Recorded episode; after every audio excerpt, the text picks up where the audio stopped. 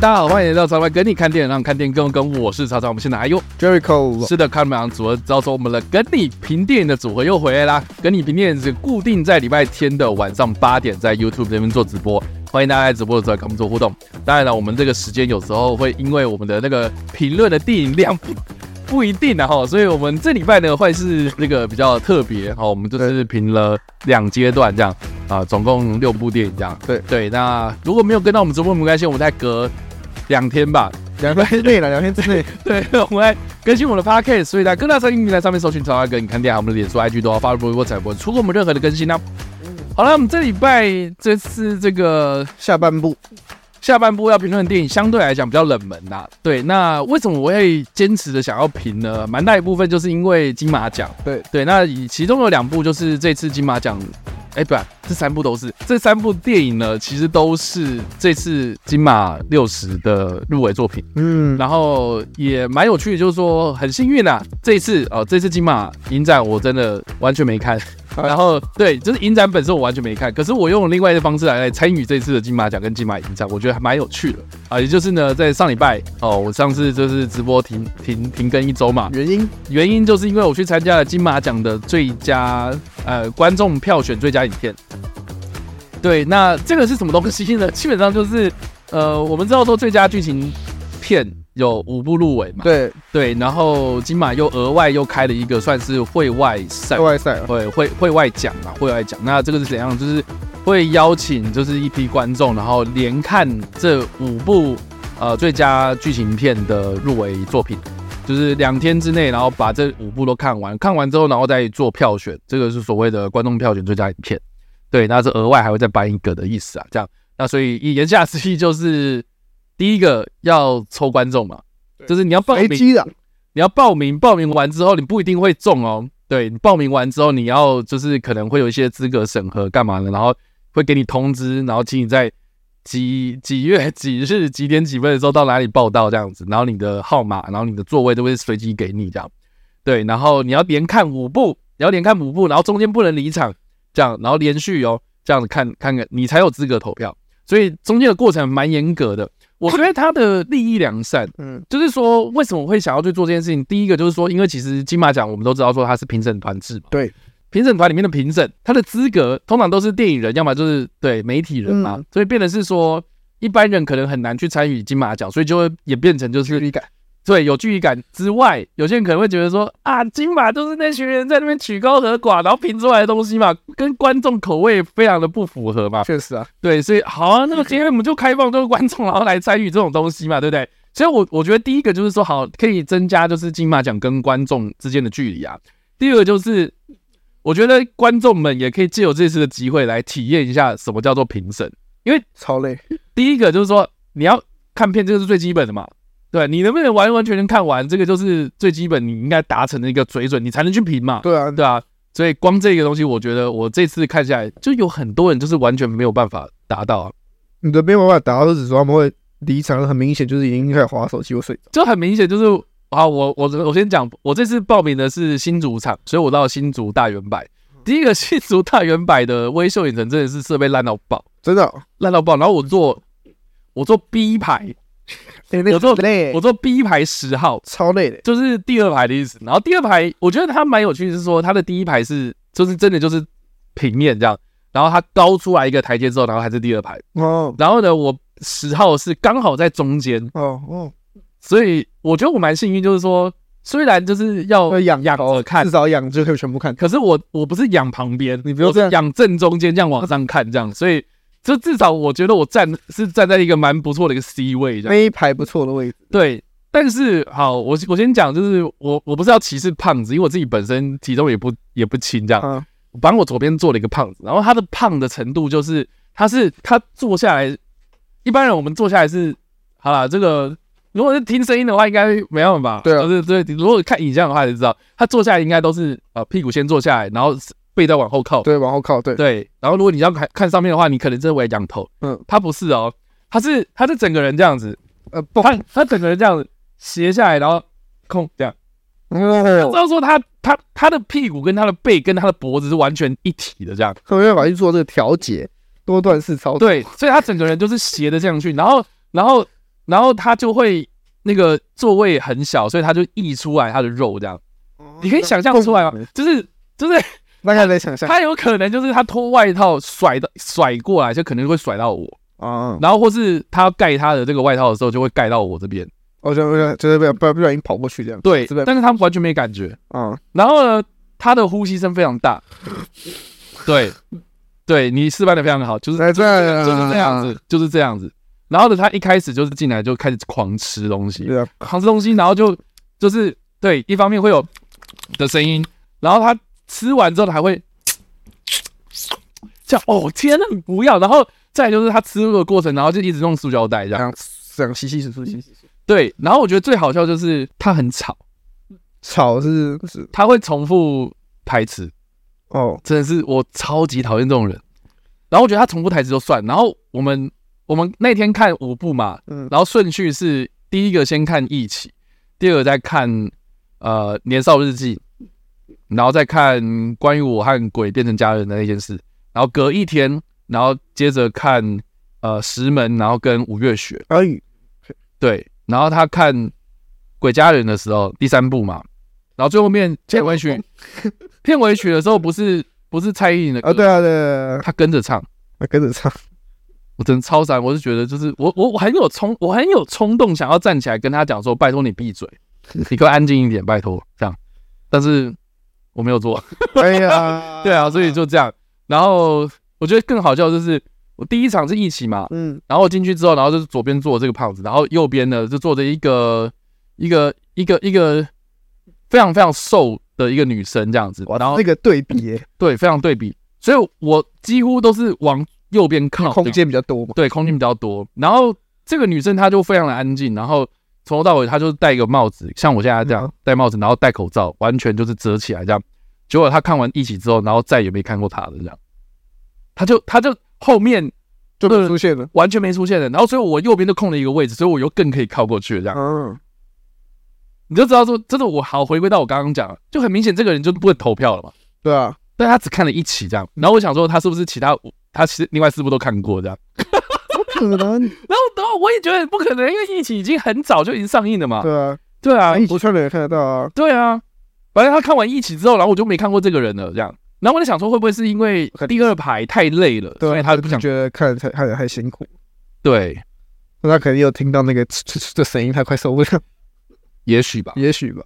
那不得不说啊，就一次看五部，就是就是虽然是分两天啦，我们一次看三部，真的是件蛮辛苦的。好，然后自家问我说，没有换到别的位置吗？因为他的位置是固定的，不能乱换。对，不能乱换。就是他这次，呃，我记得我我听说之前是纸本啊。就是他完完全全用手机入场，就是他会寄一个连接的 email 给你，嗯，来点开那个连接，它就是一个 QR code 跟对，然后跟就是说你如果扫进场之后，它会它会显示说你哪哪一步已经入场了，有验票了这样，所以你你要你要在第五场的时候，你要发现就是说那五个电影都已经验场进，才可以进场，你才可以投票，你才可以领那个票券，那个那个票券。可是我觉得这次又很好笑，就是说。你入场就是因为你要电子那边扫描，然后系统又出问题什么的，然后就就扫超慢。所以我第一次就是看第一场第一期的时候，然后我进去的时候，电影已经开始了，这样，大家已经开始，大概五分钟，洗的也蛮多的。对，然后大概到十分钟左右才完完全全入入场完毕的。对，所以就是这一点，就是这个活动上面，我觉得是设备上面有点。意外的想象，对对，不顺利了。但我觉得，就整个流程上面来看，我觉得这些工作人员都很辛苦啊。然后做的，其实我觉得也也尽力了这样。所以我觉得整场这样看下来，我觉得还蛮不错的一个经验这样。我觉得还行。然后观众的，就是等于是说，让观众去体验一个奖项的诞生的感觉这样。哦，对。所以我我觉得他的利益是奖项，可是我觉得就就有这种，就是你知道，抽这个东西非常非常不容易诶。我是抽了大概三年，然后我今年才好不容易抽到。嗯。然后就就就是就是，如果是这样子的话，那为什么你你不会把它全程参与完？你对啊，我早就已经知道会这样，会这么辛苦，然后为什么的？那那你为什么就不要，对不对？那那你要么就不要参加，然后让机会给一些真正想要参与的人。我相信很多人想要参与，就是我觉得他那个利益良善，可是被很多人糟蹋。这个是让我觉得，就很多人觉得说啊，抽抽看啊，有抽到再说，对啊，然后偏偏抽到就是那些哦无心插柳的那些人，嗯，可是他对这件事情就不是这么重视跟珍惜这样。对啊，我觉得这件事情对于就是如果你是很常看电影，我很常跑金马的，对，可以一次看到五部最佳影片。然后我我觉得我比较我最痛心的一件事情就是说，因为这五部里面就是石门的评价是最低的，嗯，就整个的这样看下来，下来了。对，就是它相较之下比较无聊，然后比较平淡这样子，比较好了。我讲讲好听一点，就是文艺这样。对，所以你知道，就是最后面就是发票选的时候，然后因为他就有提醒我们说，这个票券上面有各个不同电影，就是那五部电影的标准字，就是他们的标题的标准字。然后石门的标准字就是看起来很不像石门这样，所以他就是工作人员在前面就有特别讲说，哦，这个大家看一下票券，这上票券上面有五部电影哦。然后石门就在这个右上方，然后比较不明显的地方，它是石门这样，对，然后就就有听到底下就有人在讲说什么，反正也不会有人选啊，这样，嗯，然后或是有人说什么，哎，可以可以叉叉吗之类的，就是我是想说，就是你真的不喜欢这部片的话，你不用遭到大家你不喜欢，或是做这么没水准的评论这样，嗯，所以就就就很明显就是说，金马主办单位有这个心意，然后要让大家来参与这个。这个盛会，而不是只有好像电影人大拜拜的感觉，就是让一般观众也能够参与嘛。可是这个这个的感觉，就是会让我觉得，就是说，怎么好像吸引到了，反而是一些可能不太不太珍惜这些机会难得的一些人，这样。这个是我觉得比较难过的地方。嗯，对。但不管怎么样了，反正这次的金马最佳影片五部我都看完了。哇，对。很难得，就很开心，很爽的一次看完。对对，然后刚好这这礼拜，好，刚好这礼拜呢，三三部其实都有入围，这样，所以我们就就这次机会啊，哦，就是来跟大家分享一下，就是上礼拜我是做了哪些事情，这样。好来。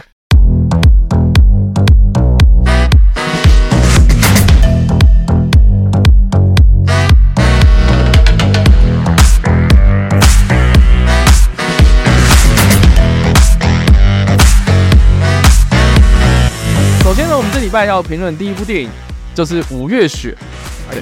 对，那这部片呢，它也是有入围最佳影片嘛，那就是我上礼拜看的五部电影的其中一部。然后这一部呢，我觉得很有趣，是它是安排在最后一部这样，最后一部放。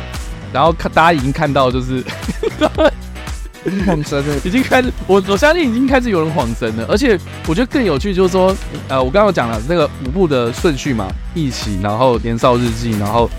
鬼家人，然后隔一天是石门跟五月雪，相较之下，第二天的电影就会比较硬哦，比较硬，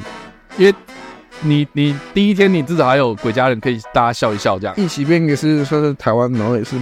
就是台湾度蛮高的，对对对对对，而且然后比较有戏剧张力，对，然后年少日记就是啊，年少日记十二月的时候才会上啦，那个时候我们再来讲这样，但是我我必须讲，就是年少日记真的真的真的。你温大概要带两包三包进去吧？哇，对，就是就很明显看到，就是那个整个场大家都在哭一样，然后就是你就很明显，就是前面第一天大家的那个心情起伏都很大，就第二天就是，对 对，就特别是看完石门之后，然后再看五月雪，就是张吉，就是第一个我我我看到现场的反应，第一个我觉得蛮大众的，就是他们看不懂，很合理啊，他们说看不懂，不知道在演什么。所以我觉得这部片，呃，我自己个人呐，我自己在个人在看这部片的时候呢，我之前已经查过一些资料，就我对历史很有兴趣嘛，所以我就查了一下资料。这部片它其实是在讲马来西亚的一个叫做五一三事件。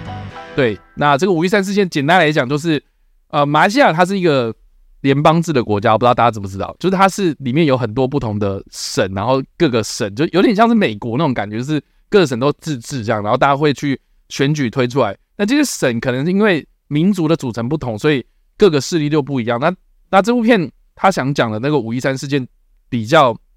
针对两大族群，其实就是马来人跟华人这样。对，那简单来讲，就是说在呃，好像是一九哦一九六九年的五月三十号，呃十三号这一天，就是马来西亚大选后的第三天，就是呃华人跟马来人的社区发生了武装暴动，这样就有死人这样。然后大家都开始就是有报名在路上，然后看到华人就杀这样，所以有很多这种呃，后来这些罹难者可能就是被这些凶手给载到什么什么乱葬坑，然后就就埋掉，然后甚至就是没有下文，有些人都找不回来这样子。所以这个算是就是马来西亚历史上面的一个很重大的事件，而且也因为这件事情，然后让马来西亚全国上下就是进进入戒严状态，这样，就情况非常的严重，这样。那这部片，我觉得我一开始在看到这个背景的时候，我很期待是什么东西，就是你至少会呈现暴民暴动嘛，嗯，对不对？你你既然讲说五一三事件，那你是不是要还原就是历史场景这样？确实，结果他完全没有。但可以理解，我觉得多多少少有。那个呃，我觉得，我觉得我我能够理解是说，第一个你可能预算也没有成本，对，再来就是说，我觉得好，张吉安上一部电影是《南屋》嘛，《南巫》也是一部的、啊，对，那那《南屋》那个时候，我记得有一个有一个很有名，应该是说，好像蛮多影评人都会这样子讲，就会都会这样形容，就是说，如果今天侯孝贤来拍恐怖片的话，可能就是张吉安的《南屋》这样，嗯，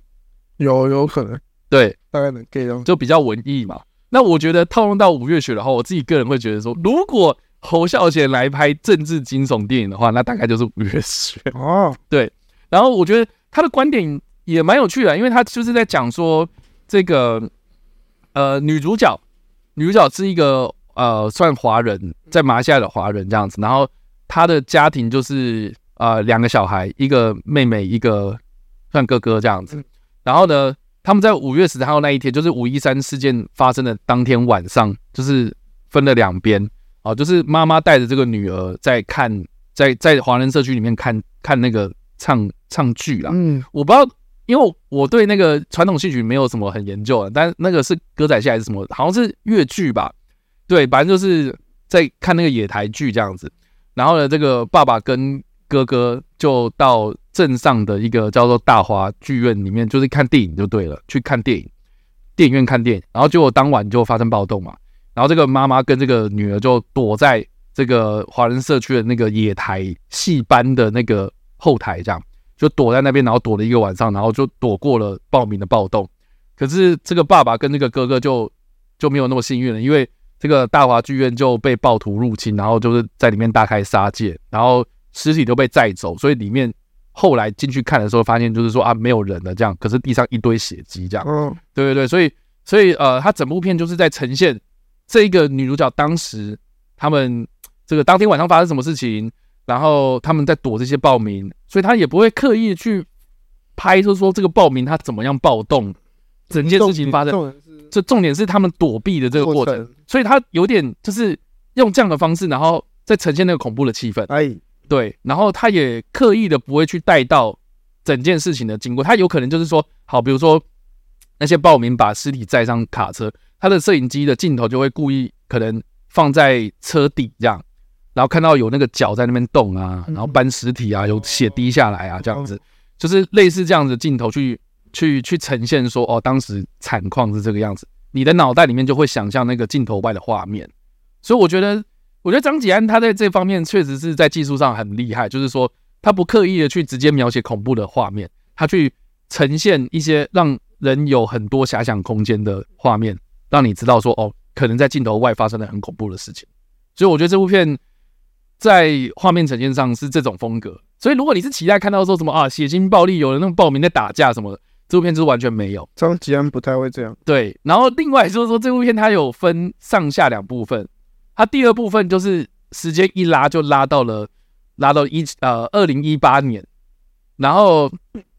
二零一五年还二零一八年我忘记了，反正就是现代这样比较近现代，然后就是讲说这个小女孩长大之后，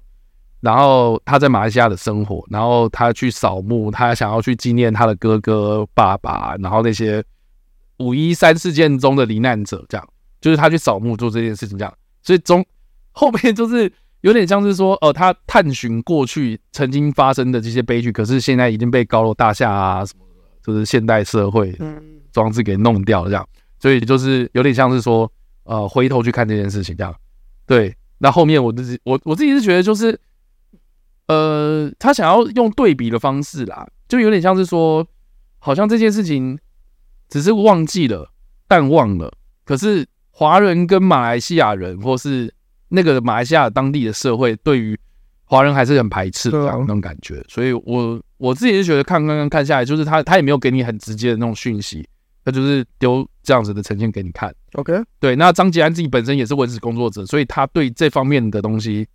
我自己是觉得就是呃，就历史的精准度上面来说的话，不会去质疑它的专业性啊。对，可是就 电影的专业度来说的话，它不见得是这么的娱乐。对，所以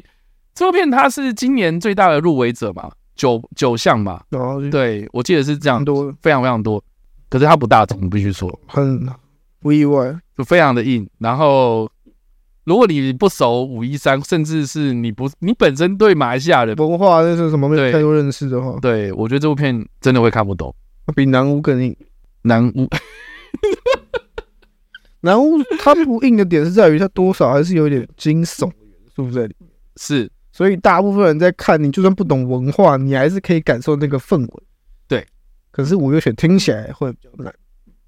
对。所以我，我我觉得看这部片真的是要有一些心理准备啊，就是它不是这么的娱乐，然后它也不会呈现什么很大大场面的、很规模很大的场景，顶多就是那个华人社区它搭景搭出来这样。然后让我蛮意外，就是说郑仁硕有演这部片，嗯，对。然后新闻蛮多的讨论度都在讨论说这部片的女主角是万芳这样，嗯，对。然后万芳到后面就是她有她，嗯，她有很多独白这样。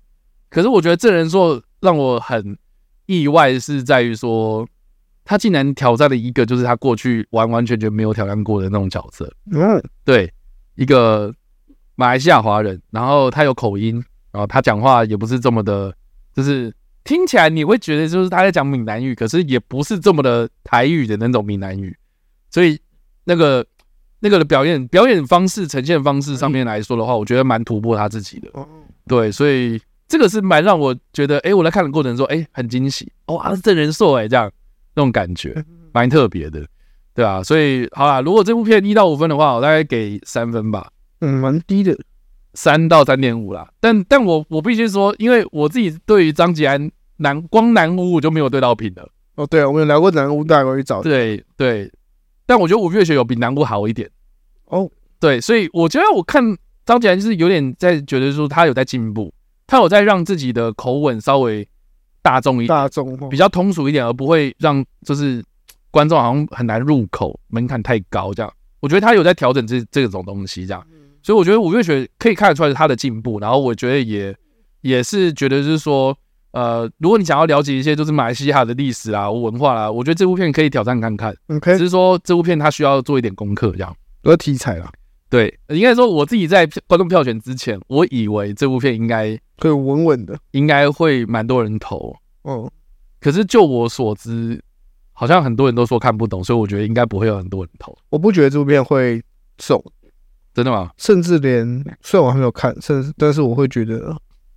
或许连金马都不一定。真的吗？我自己会这样。那时候他会入最佳影片，这是我最好奇的地方啊！张吉安那是新导演啊，我不知道哎、欸。不是他，他有录最佳影片诶，可是他这次，可是我觉得他不会中，你你觉得不会中？我觉得他不会中。现在听下来，又对金马的这个这几年看下来，他会跟返校比吗？也差很多吧？差太多了。反校太娱乐化，返校非常的娱乐。对对，张吉安跟那个郑是他的，就那个，你就光两个导演搬出来，你就知道这个调性有点差。对，好，就这样子。好好，以上的这个就是第一部啊，我们评论的电影。五月雪，好，我们要评论第二部电影哦。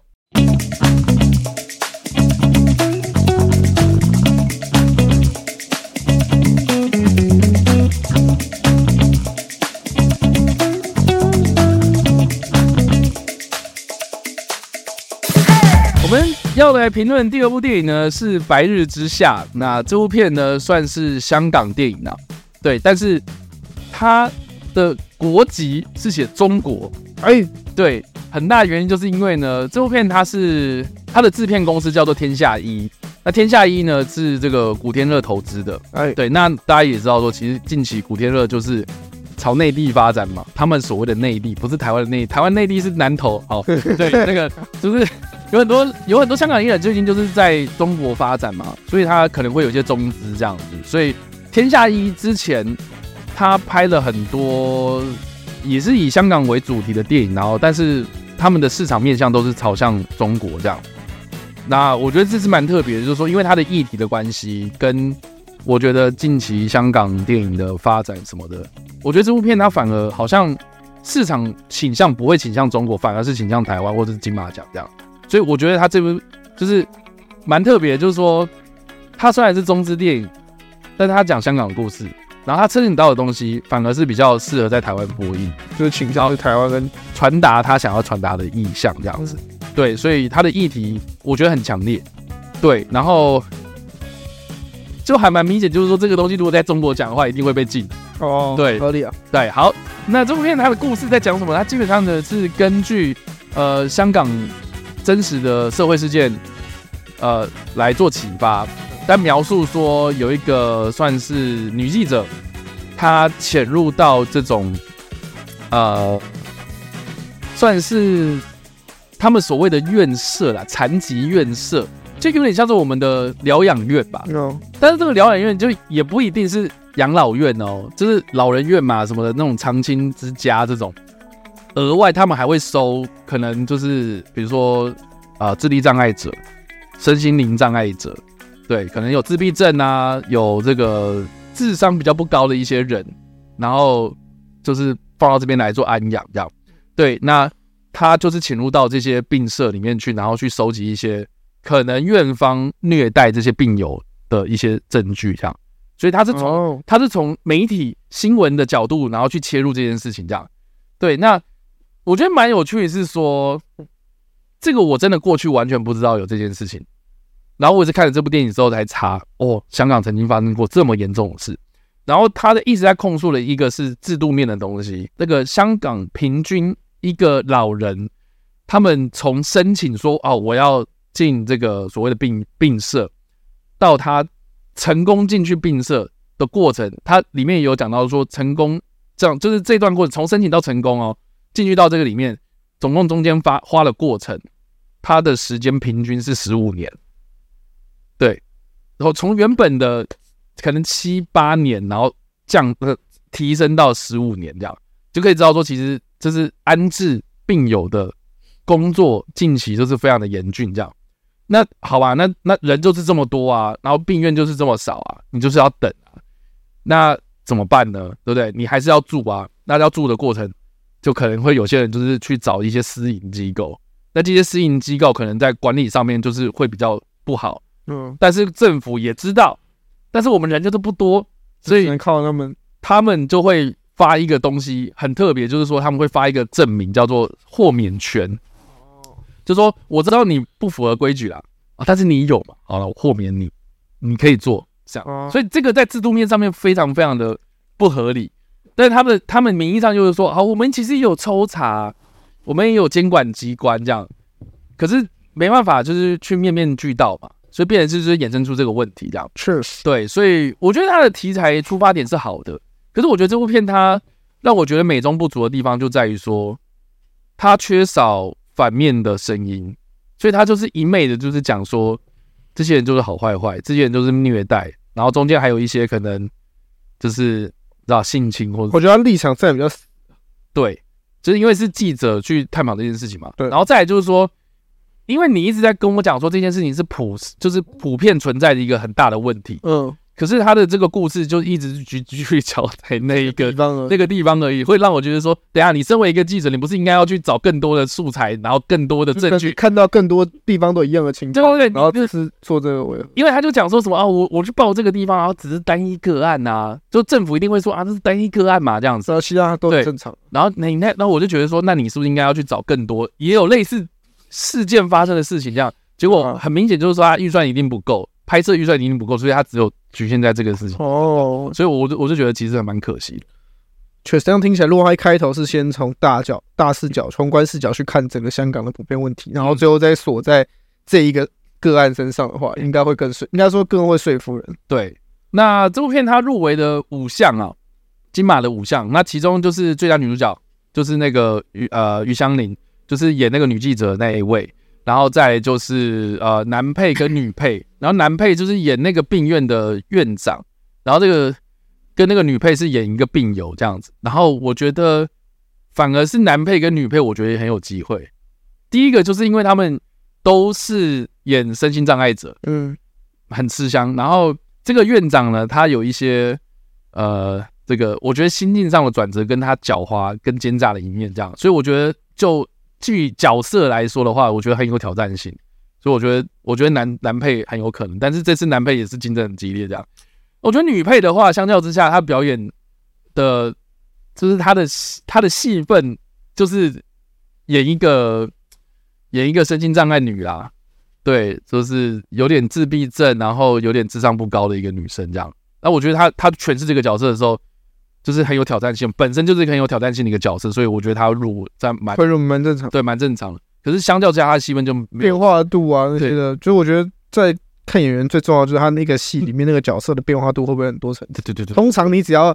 第一个第一个就是你写的东西很有挑战性，然后再来是你的东西有很多层次不同的情绪展现的时候，中的机会就很高。对啊，但这部片我觉得就是他的立场踩太死了，然后呃有点后面我觉得有点煽情啊，这个是让我觉得有点可惜的。哎呀，对啊，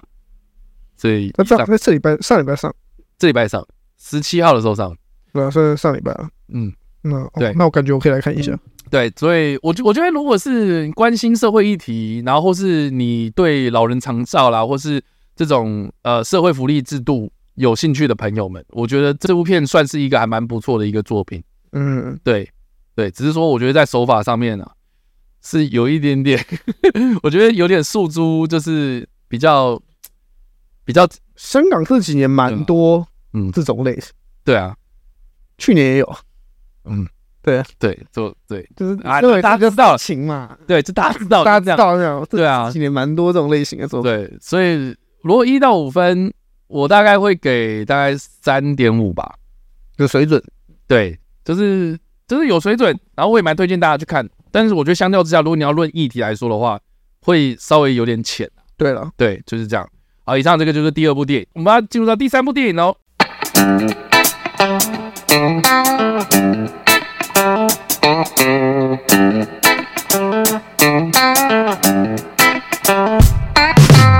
好，第三部电影是《汉三河汉象世界》，然后这部片是一个纪录片啊，主要是记录的是一个叫做陈明章的音乐人啊。这个人大家应该觉得是说他谁？他谁？对，他谁？他是台湾的一个国宝级的乐琴手，陈明章也后来又配了很多很知名的电影作品。哦，包括像那个侯孝贤的《恋恋风尘》，然后那个是枝裕和的《幻之光》，然后近期那个南方铁路、南方寂寞铁路，对，我应该有跟大家讲过吧？就是那个纪录片，对，我知道，他也有，他也有配音这样，呃，配乐，乐对，所以在音乐上面算是一个很厉害的一个音乐人，非常的资深。然后蛮有趣的是说，因为他是很多老师的老师啦。所以他有访问到很多不同他的学生，他的学生也不是学生，就是跟大家有合作过的一些音乐人这样。对，其中一个最有名的就是就是伍佰，所以你就可以看到伍佰在纪录片里面有被访问，但是他没有跳僵尸舞，对不对？伍佰名级人物，对对对，然后或是那个唱追追追的黄妃，对，追追追是他写的，然后黄妃给他唱，让他对他让黄妃唱。然后他们就有讲到说，哦，那个当初追追追是怎么样诞生的？然后他当初遇到黄妃是怎么样的情况之下这样子。那那我觉得最特别就在于说，其实陈明陈明章他是一个土法炼钢出来的一个乐手，就等于是说他不是那种科班出身，音乐什么音乐系，说那个学很深厚乐理出来那种音乐人。就是第一个，他不会看。我好像听过这部，他会看谱没错，但是他可是他不会写那种就是很制式的标准。对对对，就你跟他说哦，我们现在要四四拍、三四拍、八六拍什么的，他你跟他讲这个，他就说你不要跟我讲那些了，我没有要听这个。他他的所谓的拍就是随便拍，所以那个时候。那时候伍佰就有讲说，哦，我我跟他做音乐的时候超级痛苦的啦，哦，就是他就是不会数拍子，然后又要跟我们讲那什么，然后全部都看感觉，这样。你就知道伍佰在讲这句话的时候就很很好很很好笑，所以在看电影的时候你就觉得就是，就是就是这几个音乐人在讲那种就是啊音乐的时候会觉得啊很有热情，然后就发现说他们很投入在这件事情身上，可是他也不是什么啊科班出身那种很有硬底子的音乐，可是他做出来的音乐就是。就就就是这样，对，就是很让人有那种很很强大的感染力，这样。所以我觉得这部片，我觉得某种程度上面来看到就是那种音乐人那种很很自由奔放的一面。然后另外一方面也可以看作，就是就是台湾的音乐环境，台湾的这个音乐制作的领域上面来说，就是有有蛮多人是这样的背景出来的，所以就可以知道说，哎、欸，这个这个环境蛮有趣的。对，所以就是这整个的那个纪录片那种氛围一下来，我觉得我觉得它的那个整体的调性是很很很活泼啊，很有趣，不会很无聊，它不会是很沉重，然后跟你讲这个什么什么。就是拍的，然后就是完全几乎没有什么重。对对对对对，他他是在记录音乐人的故事，这特别就是聚焦在陈明章这个人身上这样。然后，如果你自己本身是很喜欢台湾电影的话，在这部片里面，你也会看到一些哦，原来我过去看的电影是他配音的，然后配配乐的那种感觉，从这里他配，对对对，这样诞生的。所以，我觉得可以看到一些电影的故事这样，所以其实也蛮特别的。所以我我自己个人蛮推的。如果如果一到五分的话，呃，我大概会给到四分，那蛮高的。对。我还蛮喜欢的。那其实也可以多讲啊，就是说这一次，因为它是入围呃最佳纪录片嘛，对。然后我觉得这次入围最佳纪录片的五部作品，反而比剧情长片还要更有看头哦。我说看头啊，不是说好，因为我还没有看嘛，我就看其中一部嘛，就是《汉山河·汉江世界》这部。那这部片的导演是林正盛，他之前的作品有拍过那个《天下第一胖》吧。就是讲那个吴宝春的哦，我知道，我知道，我知道。对，然后有参加过那个呃东京影展这样子，然后他他自己本身也是有很多那种就是过去得奖的一些经历，像他最近一次得金马就是最佳改编剧本，二零零四年的《月光下》，我记得。对，然后还有啊、呃，可能就是呃，他之前有导过《天马茶坊》，《天马茶坊》是在讲那个二二八的故事嘛，然后那个时候就很有话题，然后。二零零一年的时候，有因为爱你爱我，然后有获得柏林影展最佳英雄奖，就是最佳导演的意思。对，所以你是知道说，其实导演的资历非常雄厚。对，林正盛。那但是跟他同场竞争有谁？许鞍华，嗯，这非常有名的香港导演啊。蔡明亮，这个也不用我多说了吧，不用大家听过就是赵德胤。哎，这对对，这个。然后今年的纪录片导，对啊，今年纪录片导演很强。然后还有那个中国导演嘛，王斌。就这这几个导演都是反而今年推出一大堆，他们都打纪录片，全部搞全部在纪录片。对啊，哦，这纪录片哇，这几个导演真的就是这怎怎样？大家就是哦，集体约好像说我们今年被一百个对 之类的，或是或是啊，好像之前你打不到那个剧情场面，那我这次来当然看纪录片，就发现想法都一样，其他人跟我想法一样，这样 没有是你们。对啊，所以这次的纪录片真的是很竞争的，我反而觉得就是很有看头这样。那 导演就就算你没有看过他的作品，你也都听过他们的名字啊。对，所以我觉得这次竞争激烈，反而是在纪录片的部分。我看反而长片就还蛮没有悬念的哦。对我自己这样五部看下来，嗯，我自己是投《年少日记》啊。我这样听下来，就要看下《年少日记》，确实，如果五月雪跟石门的表现都没有。超出预期的哈，对，因为因为我觉得石门它有点硬，就是它的议题是很很明确指出一些中国现在的一些状况这样，可是我觉得它相较之下，就是观众可能不吃这一套这样，有可能观众比较没办法接，但对，但我觉得年少日记就是很很黑马，就是我觉得很惊讶是说它是一个新导演导的，然后它牵扯到了议题或者它整个那个叙事结构什么的，我觉得很。我我期待它上映之后呢，很多人可能会因为口碑的关系去看，然后看完之后呢也很感动，然后看完之后，然后去更加的关注这些所谓的青少年成长发展过程的中的一些议题啊。嗯，希望可以。对，但是我觉得一起就这也是我们最近这个影评圈还蛮多人在讨论，说说一起为什么凭什么 凭什么他就入围那么多，然后还入围到最佳长片？因为很多人可能看完其他的什么，像比如说《复读青年》啊什么的，对，就是就是很多人觉得说一起凭什么？对，那我自己个人会觉得说，一起它赢是赢在技术方面，就是特效啦、摄影啦、场景题材其实也是蛮高的，很题材也蛮吃香。可是我觉得它的剧情就相对之下比较薄弱。对啊，因为听起来，因为其实一些剧情来讲，就是没有到其他几个来这么样影响。对，但是也可以理解为什么入围，毕竟它的题材都选得好，然后在这个时间对，而且它技术真的超强，就是特特效真的很厉害，然后特殊化妆嘛，就是那些。开刀的过程啊什么的，我觉得就是这可以的，厉害，可以让可以入，但是要得奖，我就觉得挑战比较难了。对啊，所以对，然后再来就是麦嫂讲嘛，这个是说出我心声，啊、为什么周楚时还没有入啊？对啊，他这片我就因为鬼家人都入，然后就有周楚没有入，就是很觉得鬼家人入蛮合理的，是因为。他觉得 LGBTQ 吗？他又是一部要代表台湾出去争的奥斯卡的，也是、哦。你一定要推，你一个代表出去争奥斯卡，然后没有入围，然后就有其他入围，哎、啊，你怎么不派其他几部去？也是哦，对啊，你怎么会派他去？他一定要进来啊！他入围，我因为基本上 他的票房，他票房又很好，嗯，所以我觉得他基本上会入。我觉得我不一起跟他两个的点，都觉得我可以点出蛮明确为什么会入，但是我都不觉得这两个会得。对，所以就是这样。但是我必须说，